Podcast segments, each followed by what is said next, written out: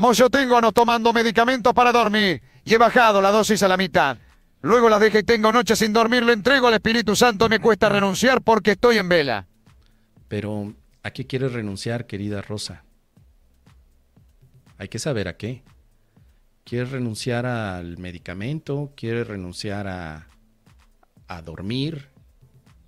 Aunque parezca extraño, puede haber gente que diga, mi problema es dormir, quiero renunciar a dormir, ya no quiero dormir otra vez. Si te cuesta renunciar a algo, no tienes por qué hacerlo. Esa es la razón por la cual en ocasiones la expiación parece no funcionar. Pero cuando te das cuenta que amorosamente todavía no estás lista para renunciar, la expiación funciona. Por eso es que si tú no quieres renunciar porque no quieres quitarle valor a algo, solo sé clara contigo. Todavía no estoy lista para renunciar ante este pensamiento de angustia, de miedo, ante este ídolo del mundo o ante esta ilusión. Todavía no quiero hacerlo. Ese es mi caso, querida Rosa. A mí me gusta mucho tomar mezcal, me gusta mucho tomar alcohol.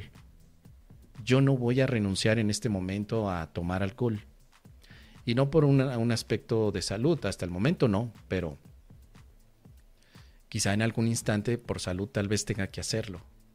Pero en este momento si veo que no hay tantas alarmas, mira, hay gente que me dice, sería bueno que renunciaras a tomar alcohol. Pero, ¿sabes qué? Gracias. Me lo han dicho espirituales, ¿no? Maestros espirituales. Oye, tú deberías de tomar agua alcalina. Tú deberías de ser vegano. Tú deberías de mm, dejar de tomar alcohol. Tú deberías de, tú deberías de y tú deberías de. Yo lo tomo como una invitación y un acto de amor. Gracias. Pero el acto de amor para mí es saber si quiero renunciar. Y cuando no queremos renunciar a algo es debido a que es muy valioso. Y sí, para mí sigue siendo muy valioso tomar una cervecita, tomar un alcohol, comer, dormir y no se digan de algunos otros placeres de este mundo. Pero eso no significa que no me dé cuenta que son ilusiones. Entonces, Tú comentas aquí, querida Rosa, al medicamento. No quiero renunciar al medicamento porque no duermo. No tienes por qué hacerlo. Y dices, y me pregunto, ¿no estoy en el amor? Es que aunque tú renuncies al medicamento, no significa que estés en el amor. Y ahí es donde tenemos que ver que el tema del amor o la aceptación de amarte no va con las cosas del mundo necesariamente. Hay muchas personas que dicen, mira, yo voy a renunciar al medicamento para amarme. Muy bien. Renuncian al medicamento y al ratito o más tarde los ves que se están culpando. Pues no que habías renunciado al medicamento para amarte. Sí, pero me siento mal, me culpo por haber. Entonces, no es el medicamento lo que te impide amar, querida Rosa. Lo que te impide amarte es la culpa. Y ante la culpa no hay medicamento realmente lo que no te deja dormir o lo que te ayuda a dormir es el medicamento? El curso me ayudó en algo, querida amiga, a darme cuenta que la mayor parte de los problemas en los cuales me mantengo es por la culpa. ¿Será que tomo mi mezcal 400 conejos porque de esa manera me olvido de que soy culpable, querida amiga? ¿Será que tomo alcohol porque así me puedo olvidar que me creo culpable? ¿Será que estoy utilizando entonces los medicamentos para dormir y olvidarme que soy culpable?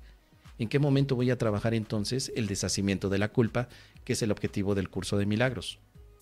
Yo te invito, querida amiga, a que ahora no le des tanto enfoque a quitarte el medicamento o a mantenerlo, sino que te enfoques a la culpa que puede estar escondida, o a la culpa que sabes que está escondida pero no la has atendido si en los próximos días te dedicaras a ofrecerle la culpa al Espíritu Santo, renunciando no al medicamento, sino renunciando a la identidad que tú misma te has colocado como culpable, tal vez podrías descansar mejor aunque tus ojos no estén cerrados.